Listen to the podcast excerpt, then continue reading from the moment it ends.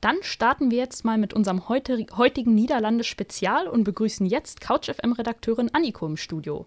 Sie ist Studentin der niederländischen Philologie an der FU, wo sie das kleine Land von ganz nahem betrachtet. Hallo Anniko. Hallo. Ja, auch von mir hallo. Anniko, wie kam es dazu, dass du ausgerechnet Niederlandistik studierst? Ja, der Grund ist eigentlich ganz unspektakulär. Ich studiere im Hauptfach Theaterwissenschaften. Das ist an der FU nur im Kombi-Bachelor möglich.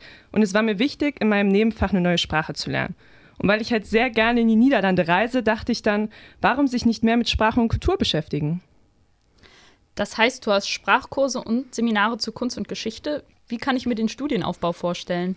Also in den ersten drei Semestern ist es so, dass ich vor allem Sprachkurse hatte, weil ich wie die meisten Studenten komplett bei Null angefangen habe und kein Wort Niederländisch sprechen konnte.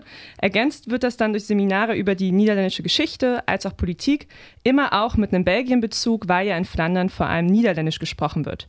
Und ab dem vierten Semester liegt dann der Schwerpunkt auf der Sprach- und Literaturwissenschaft. Da sind die meisten Lehrveranstaltungen dann auch nur noch auf Englisch, äh, Niederländisch natürlich, was unheimlich den Sprachgebrauch schult. Die Studieninhalte klingen ja schon mal ganz gut. Ähm, dann sag doch mal unseren Hörern, aus welchen Gründen Studieninteressierte unbedingt an der FU Niederlandistik studieren sollten. Ja, das Institut an der FU ist das einzige in Ostdeutschland und sehr, sehr klein. Die Niederlandistik ist in Berlin also quasi ein Geheimtipp.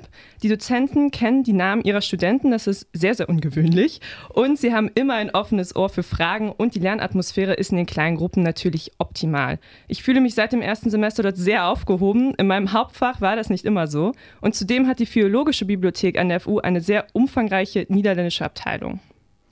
Das klingt für mich jetzt so, als wäre Niederlandistik schon ein ziemlich exotisches Studienfach. Das ist jetzt vielleicht eine klischeehafte Frage, aber was macht man mit einem Abschluss in dem Fach? Ja, das höre ich sehr, sehr oft. Die Möglichkeiten nach einem Bachelor in der Niederlandistik sind sehr, sehr vielfältig. Ich persönlich sehe meine berufliche Zukunft im Journalismus und da sind Fremdsprachenkenntnisse eigentlich immer ein Vorteil. Aber ich habe dazu auch mal meine Kommilitonen Claire und Christo befragt. Die haben nämlich ganz andere Ziele. Ich versuche eben mein, mein äh Hauptinteresse, also Filmwissenschaften, das ist ja mein, was, was ich auch studiere. Und da hoffe ich, dass ähm, da irgendwo eine Nische zu finden, wo ich dann äh, meine Sprachen als Schlüssel sozusagen verwenden kann. Am besten würde ich gerne etwas mit Sprachen arbeiten, über, Beziehungen zwischen den, über die Beziehungen zwischen den Sprachen, wie sie, wie sie sich beeinflussen. Ja, wie ihr hört, kann man so einiges aus diesem Studiengang machen. Ganz klassisch wäre natürlich auch eine Arbeit als Übersetzer bzw. Lektor. Dafür wäre aber noch ein Master empfehlenswert. Das klingt doch gut. Was mich jetzt als letztes noch interessieren würde, Könntest du dir vorstellen, auch demnächst mal in den Niederlanden zu leben oder zu arbeiten? Ich meine, die Voraussetzungen hättest du ja für dein Studium, äh, durch dein Studium. Ja, ich habe das letzte Semester in Groningen studiert. Das liegt oben im Norden der Niederlande und ich muss schon sagen, dass mir es ziemlich gut gefallen hat. Ich mochte die entspannte Art der Niederländer und natürlich das viele Radfahren. Das fehlt mir hier in Berlin. Aber die hohen Studiengebühren schrecken mich momentan von einem Master in den Niederlanden noch ab.